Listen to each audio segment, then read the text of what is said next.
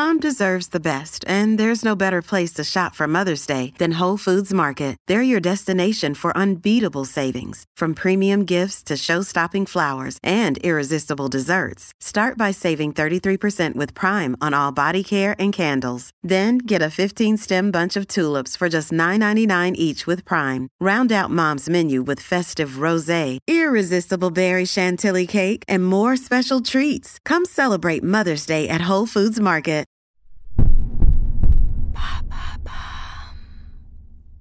Pourquoi prend-on du poids quand on est en couple? Merci d'avoir posé la question. Selon une enquête de l'IFOP en 2018, 3 Français sur 4 estimaient avoir pris du poids lorsqu'ils étaient en couple. Et ce n'est pas tout, plus les relations étaient longues, plus les kilos s'installaient. C'est léger l'amour. Il en faut pour faire 5 kilos. Ainsi, 81% des personnes en couple depuis plus de 20 ans ont constaté une prise de poids et seulement 50% pour les couples de moins de 3 ans.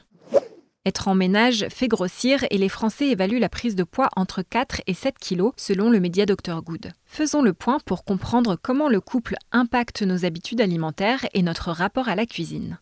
On dit pourtant que les personnes en concubinage ont un mode de vie plus équilibré. Oui, c'est vrai, et c'est un paradoxe. Il est notable que nous mangeons plus équilibré à deux, mais certains spécialistes parlent de kilos du bonheur dans ce contexte.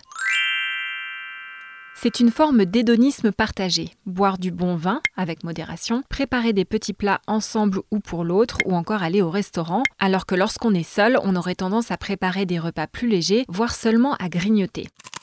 Le sociologue Jean-Claude Kaufmann, co-auteur de Oser le couple aux éditions Bayard, explique par exemple dans un article de Madame Figaro en 2014. La vie conjugale s'enracine et se structure aussi sur ses rituels de table. Apéritifs de fin de journée, collation après l'amour, ces bulles hors du quotidien enchantent et structurent la relation. Sur le site internet de BFM TV, ce même sociologue, spécialiste de la relation de couple, ajoute dans un article intitulé Pourquoi grossit-on quand on est en couple? Les repas sont des moments importants pour construire le lien, faire qu'il y ait un plaisir à être ensemble. C'est très sensuel, très charnel, on est poussé par le désir gustatif. Pourtant, la vie de couple n'est pas toute rose.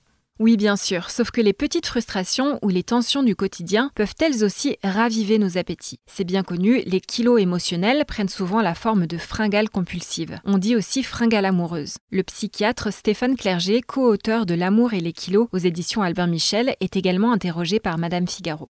Les découvertes scientifiques récentes ont conclu que le système digestif était tapissé de neurones. Il y a donc pléthore de relais émotionnels entre le cerveau et le ventre, qualifiés par les experts de second cerveau. En d'autres termes, c'est un peu comme si nous avions un estomac affectif. Y a-t-il d'autres raisons qui nous font prendre ces love kilos ou kilos d'amour? Lorsqu'on est en couple, on peut avoir tendance à délaisser la pratique sportive au profit de moments passés à deux. On dépense alors moins de calories.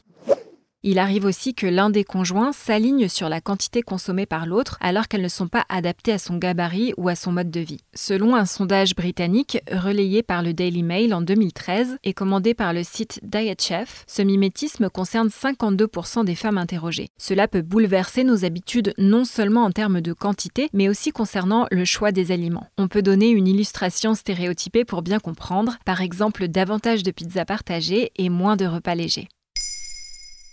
Maintenant, vous savez, un épisode écrit et réalisé par Émilie Drujon. Ce podcast est disponible sur toutes les plateformes audio et si cet épisode vous a plu, n'hésitez pas à laisser des commentaires ou des étoiles sur vos applis de podcast préférés.